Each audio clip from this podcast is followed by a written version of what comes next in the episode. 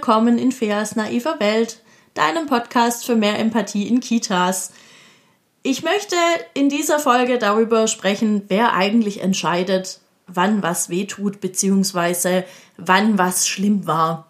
Und auch so ein bisschen, wo da vielleicht äh, die Einstellungen dazu herkommen.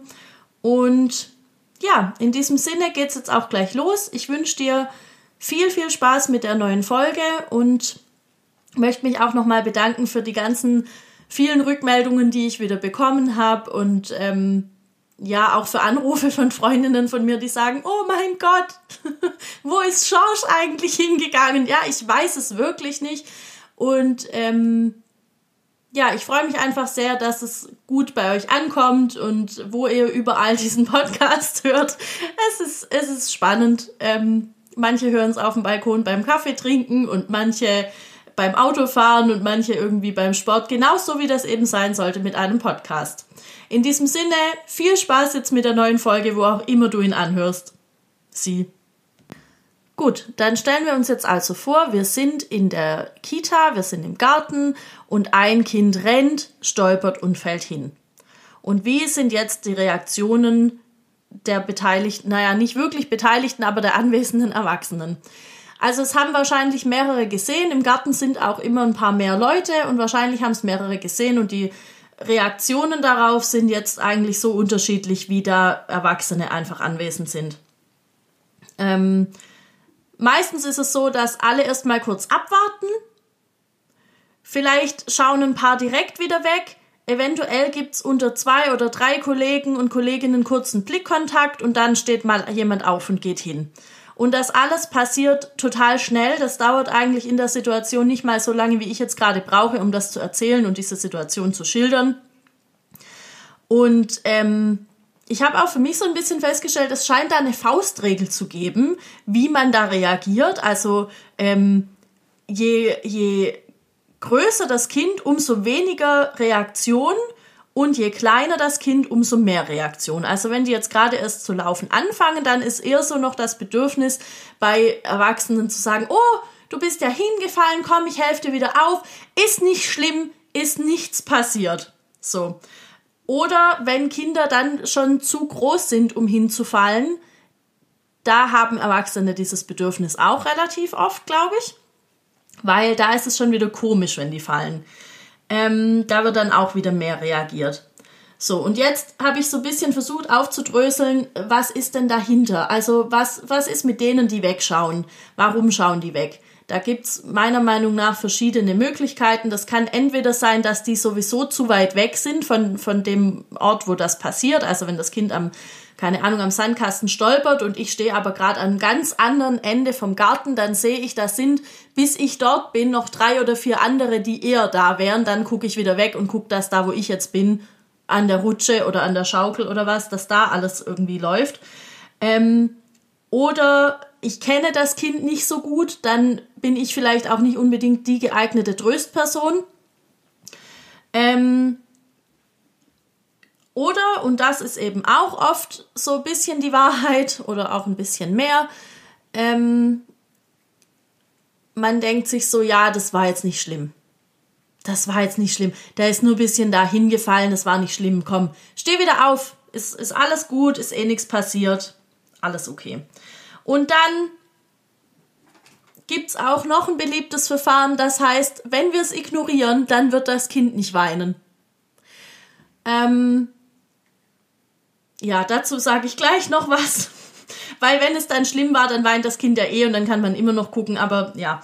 Ähm, dann gibt es auch so die, die sich ähm, mit Blicken kurz einmal verständigen oder auch verbal verständigen, wer denn jetzt dahin geht.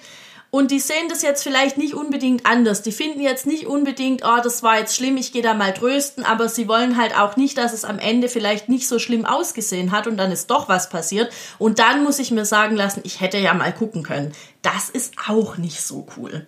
So, also geht dann irgendwann eben doch jemand hin. Also wie gesagt, das geht alles jetzt schneller, als ich das hier ähm, schildern kann. Ähm, aber grundsätzlich ist oft dahinter so die Haltung, das Kind soll sich jetzt mal nicht so anstellen, das kann auch nicht wehgetan haben und überhaupt, wenn der jetzt mal ordentlich geguckt hätte, ne, dann wäre der auch nicht hingefallen. Oder wenn sie mal drauf gehört hätte, was ich ihr gerade gesagt habe, dann wäre das eh gar nicht passiert. Und ähm, das ist auch eine total beliebte Antwort, wenn man dann, wenn dann doch jemand hingegangen ist und das Kind sich anschaut, dann nicht irgendwie zu sagen, boah, du bist echt hingefallen, gerade tut dir was weh, sondern zu sagen, oh Mann, gerade habe ich es dir gesagt. So, und das ist, finde ich jetzt nicht so hilfreich.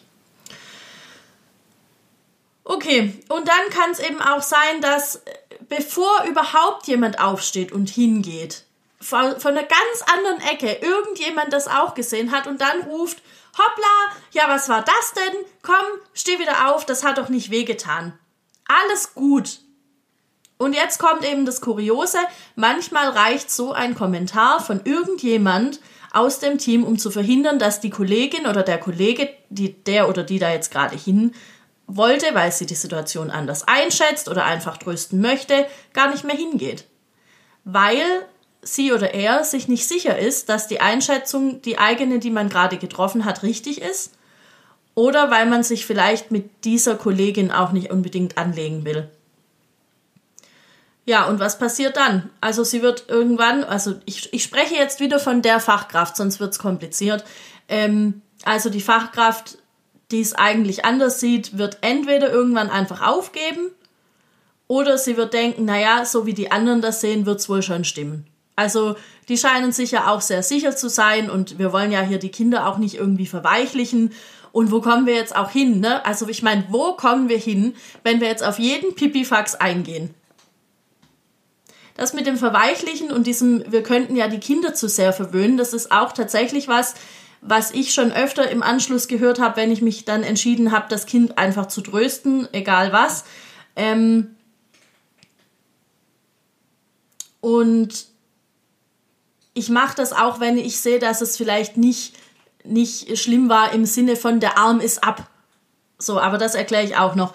Die Sache ist die, immer wenn ich darüber nachdenke, wie es dazu kommt, dass, dass diese Situationen so komisch sind, überlege ich mir, wer entscheidet denn, ob was schlimm ist oder nicht. Entscheide ich das jetzt, weil ich erwachsen bin? Ich kann jetzt entscheiden, ob das dem Kind wehtut oder entscheide das das Kind? Und was vermittle ich einem Kind, dem ich immer wieder sage, war ja nicht so schlimm. Hat ja alles nicht wehgetan, alles gut, steh einfach wieder auf. Das ist alles, das sind alles gut gemeinte Sätze, aber sind die tatsächlich so gut? Was steckt dann hinter solchen Aussagen? Und außerdem denke ich mir immer so, echt jetzt? Wir haben einfach immer noch Angst davor, Kinder zu verweichlichen und zu verzärteln und dass sie zu sehr verwöhnt werden. Echt jetzt? Warum denn? Warum das denn? Also, ja, das kann ich immer nicht so verstehen, aber anscheinend sind wir da so festgefahren in irgendwelchen alten Strukturen, die vielleicht irgendwann mal wirklich hilfreich waren, aber ich finde, die sehen halt heute aus, als müssten sie einfach in einem Museum stehen, damit wir alle darüber lachen können, wie man früher gehandelt hat. Damals, im Jahr 2020. Ja, also ich glaube, du hörst schon, wie ich diese Reaktionen finde, die ich da gerade so allgemein geschildert habe. Und kurz gesagt, das geht einfach gar nicht. Und warum geht's nicht? Weil Menschen anders sind. Jeder hat ein anderes Schmerzempfinden. Was für mich jetzt schlimm ist, muss für jemand anderen noch lange nicht schlimm sein und umgekehrt. Und das gilt auch und ich finde vor allem bei Kindern.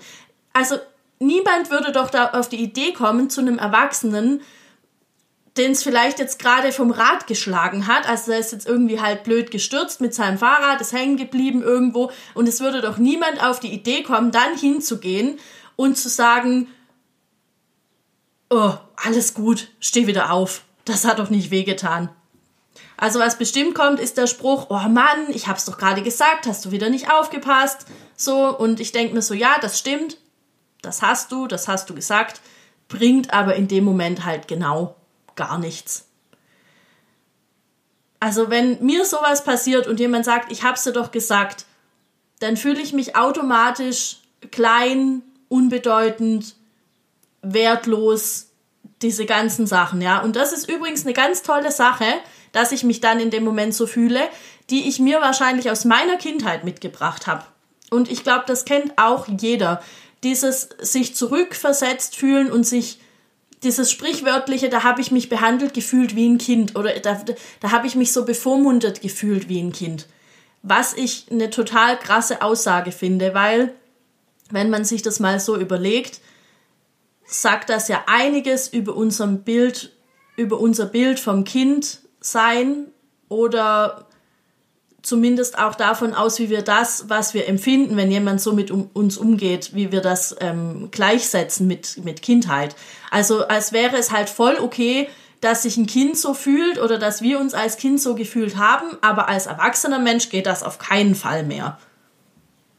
Und ähm, ich hätte vielleicht in der Situation, wenn ich vom Rad falle und das sieht jemand, dann hätte ich vielleicht eher ein Bedürfnis nach Trost in dem Moment und dass jemand kommt und das Rad wieder mit mir aufstellt und sagt, oh Mist, hast du dir wehgetan? Das hat total heftig ausgesehen.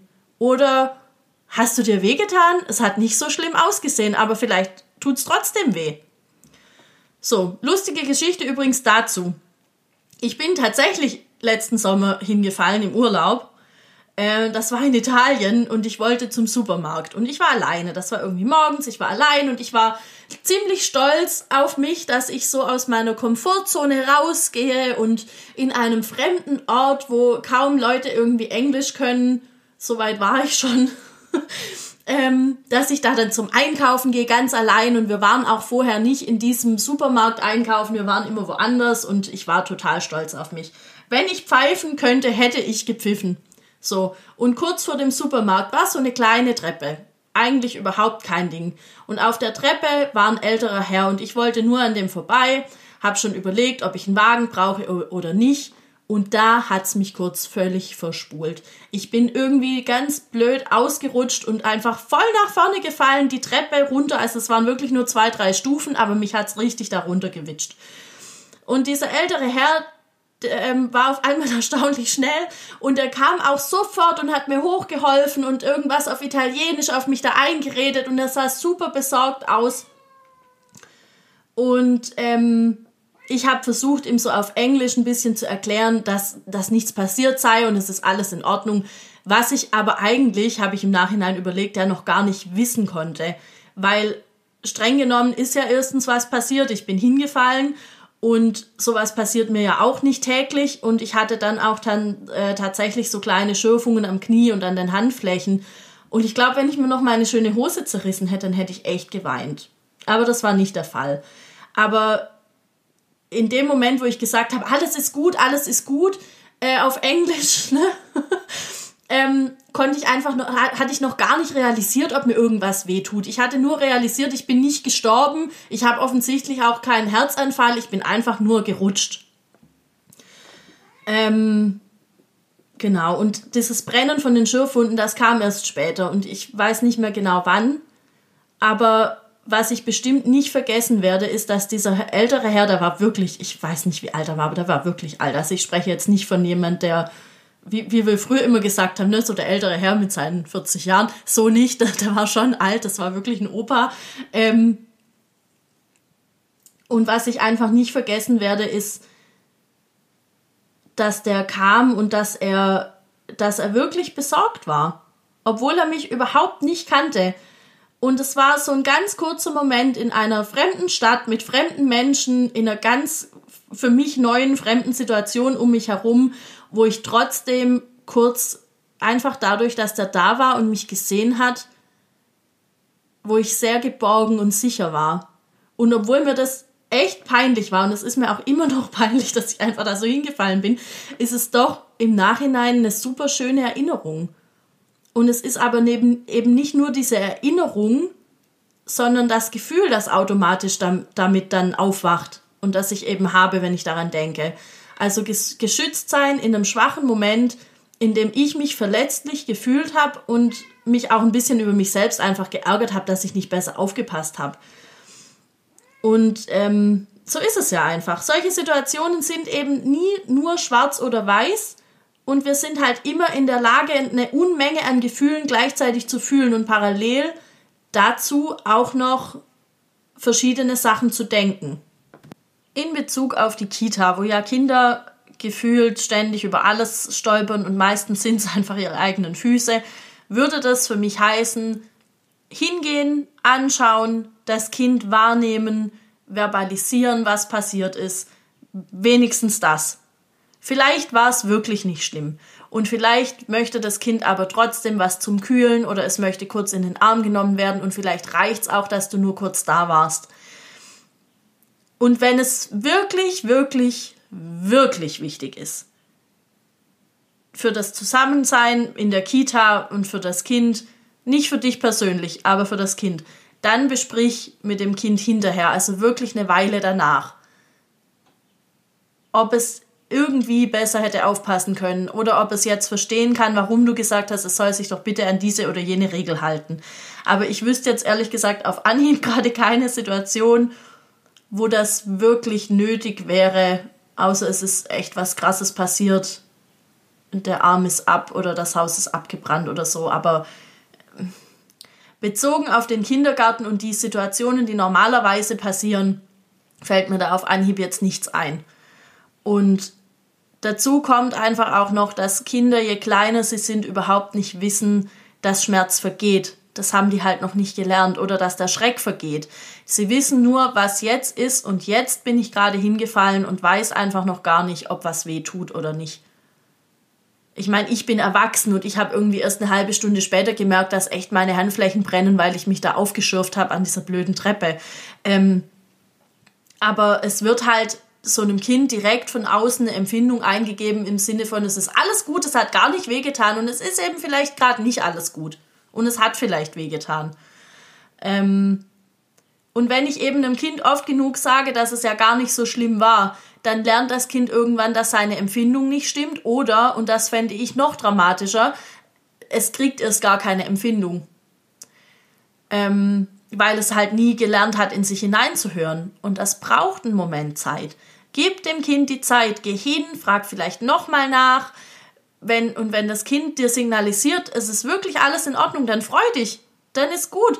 Dann, ne, ich meine, ich weiß auch, es gibt solche Kinder, die fallen hin und man denkt so, hui, uh, das hat wehgetan. Und die Kinder stehen auf und es war irgendwie gar nichts und sie finden es auch nicht schlimm. Und selbst dann kann es auch mal sein, dass ich dann denke, hm, ob das wirklich jetzt nicht wehgetan hat, dann müssen wir mal nachher nochmal schauen. So. Aber ja, das ist okay. Und wenn, wenn das Kind, wenn das Kind eben das dann gerade braucht, dann ist es so.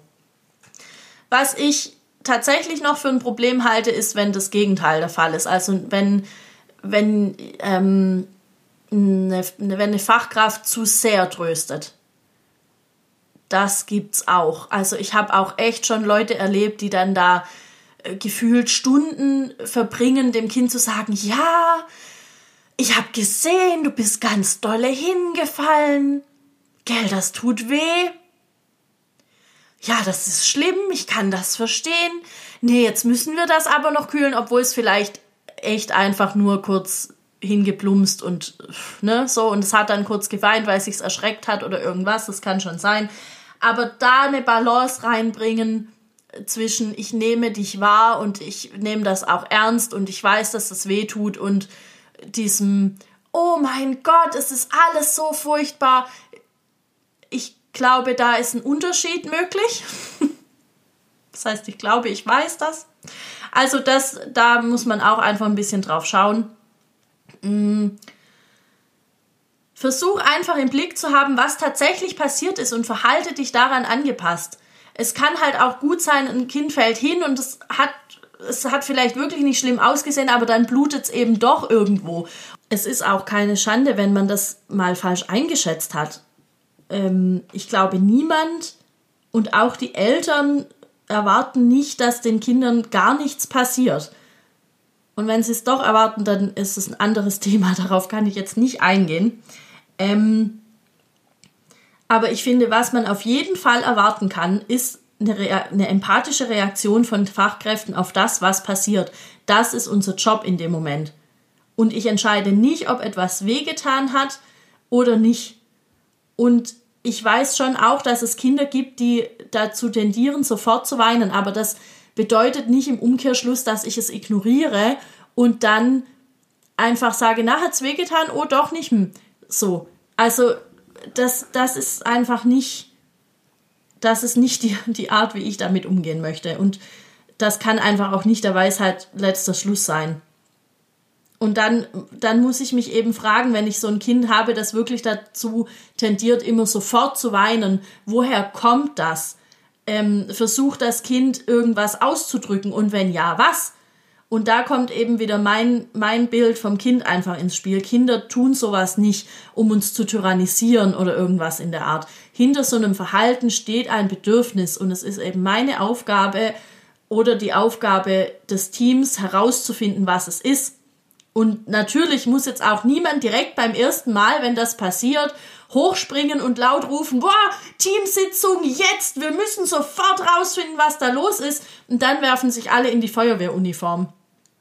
Aber es sollte wohl möglich sein, sowas im Tagesablauf mal mit den anderen zu besprechen und zeitnah einfach genau zu beobachten, ob das wieder vorkommt. Wobei ich jetzt gerade das Bild, wie der Pieper losgeht und alle rennen los, eigentlich total lustig finde.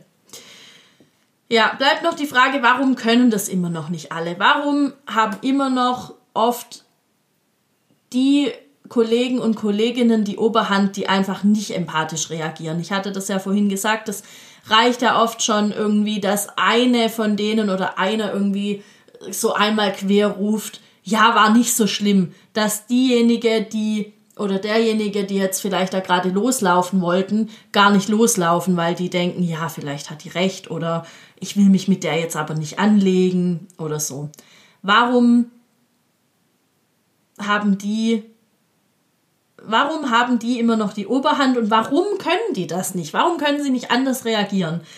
Und ich kann da nur Vermutungen anstellen. Also ich denke, viele sind sich wirklich nicht darüber bewusst, dass sie da gerade einfach Mist machen. Und mindestens genauso viele denken wahrscheinlich, sie machen es völlig richtig, weil wir wollen ja hier eben niemanden verweichlichen und vielleicht vermischen sich auch diese beiden Typen. So habe ich mir das bisschen erklärt und historisch betrachtet ist es so und das finde ich relativ entsetzlich, dass viele dieser Strategien und Aussagen ähm, solche Sachen wie die Kinder sollen hier nicht verweichlicht werden oder ein Indianer kennt keinen Schmerz und so, ähm, dass die tatsächlich aus der Zeit des Nationalsozialismus kommen und dass es davor bei den Preußen eben auch schon äh, eher eine strenge und eine harte Erziehung gab. Also man wollte eben Menschen, die, die hart sind und, und die, die nicht unbedingt in der Lage sind, äh, äh, Bindungen einzugehen oder ja, ja, im Grunde ist es das. Im Grunde hat man das Bindungsverhalten von ganz vielen Kindern geschädigt. Und was wir jetzt haben ist, wir haben das geerbt. Also es gab da, das fand ich auch recht erschreckend, es, es gab da ein Buch, ich weiß nicht, ob man das noch bekommen kann, von einer Lungenfachärztin, die in den 30er Jahren so ganz tolle Tipps gegeben hat, wie dass man das Kind ja nicht über die Maßen betütteln sollte, sondern man soll es einfach schreien lassen, das hilft und es kräftigt auch die Lungen. Und das muss ich sagen, diesen, diesen Spruch mit das kräftigt die Lungen, das habe ich sogar schon gehört. Und jetzt ist, sind ja die 30er Jahre des 20. Jahrhunderts doch schon zwei, drei Tage her. Und wir hören das immer noch. Und es gibt immer noch Leute, die diese Sachen vertreten und die sie als richtig verkaufen, was wieder ein anderes Thema ist, aber das erklärt so ein bisschen, wo dieses Verhalten herkommt bei den Fachkräften. Und mir hilft das zu wissen, dass die eben von diesen Dingen geprägt wurden und in ihrer Kindheit wahrscheinlich genauso behandelt wurden und es deswegen einfach nicht anders können. Noch nicht. Weil zu meinem Menschenbild gehört eben auch die Annahme, dass Menschen sich verändern können und dass sie immer das, das tun, was sie für am besten halten. Das ist so, ich weiß nicht mehr, wie das heißt, aber das ist so die, die Annahme, die ich da habe. Und das muss jetzt nicht heißen, dass ich es dann gut finde, aber es hilft mir so ein bisschen zu verstehen, wo es herkommt. Und ich bin mir durchaus bewusst, dass schon was dazugehört, denen dann entgegenzutreten und das Kind eben doch zu trösten. Und da können Diskussionen folgen. Und ich habe die selbst schon gefühlte 12 und 60 mal sieben Male geführt. Und meine Meinung ist dazu folgende. Wenn ich sie nicht führe, dann tut es womöglich in diesem Team niemand. Und wenn da jetzt noch jemand wäre, der oder die genauso denkt wie ich, dann wüssten wir das voneinander gar nicht, weil wir den Mund nicht aufgemacht haben. Aber die anderen, die den Mund aufmachen in eine andere Richtung, in diese unempathische Richtung, in die ich gar nicht will, die wissen voneinander, dass es sie gibt. Und das halte ich für ein ziemlich blödes Ungleichgewicht. Und selbst wenn es jetzt außer dir sonst noch niemanden in deinem Team gibt, der das reflektiert hat und, und, und sich vielleicht einfach nicht raustraut, dann kann dein Beispiel da richtige Feuerwerke loslassen. Und dann geh los. Und stell dir total gerne vor, wie ich hier hinter meinem Mikro sitze und für dich ein Feuerwerk abfackeln muss, weil ich es dermaßen cool finde und weil es mich dermaßen freut. Die Kita darf sich verändern und es wird einfach echt Zeit. Ich meine, Nationalsozialismus, wirklich jetzt? Puh. Ja, und dann eröffnen wir dieses Museum mit diesen ganzen alten Strukturen der Pädagogik, die man früher betrieben hat. Und dann wundern wir uns einfach darüber und lachen ein bisschen, wie das so damals war im Jahr 2020. Und dann lass uns doch dieses Museum vielleicht paradoxerweise im Heute eröffnen. 2020. Ich hoffe, dir hat diese Folge heute gefallen und du kannst dir davon was mitnehmen und wenn du noch mehr Input in diese Richtung haben möchtest, dann folg mir total gerne auf Instagram. Der Account heißt wie ich, Fea Finger. Ähm, ja, ich freue mich immer über Rückmeldungen. Viele von euch geben mir schon Rückmeldungen und es ist immer, es ist immer schön. Und ja, lass mich gern wissen, was davon dir jetzt wirklich geholfen hat, ob du vielleicht irgendwas ganz anderes siehst. Wir können das alles diskutieren, das ist kein Ding. Und ansonsten wünsche ich dir jetzt eine schöne Woche und wir hören uns nächsten Mittwoch. Bis dahin, ciao.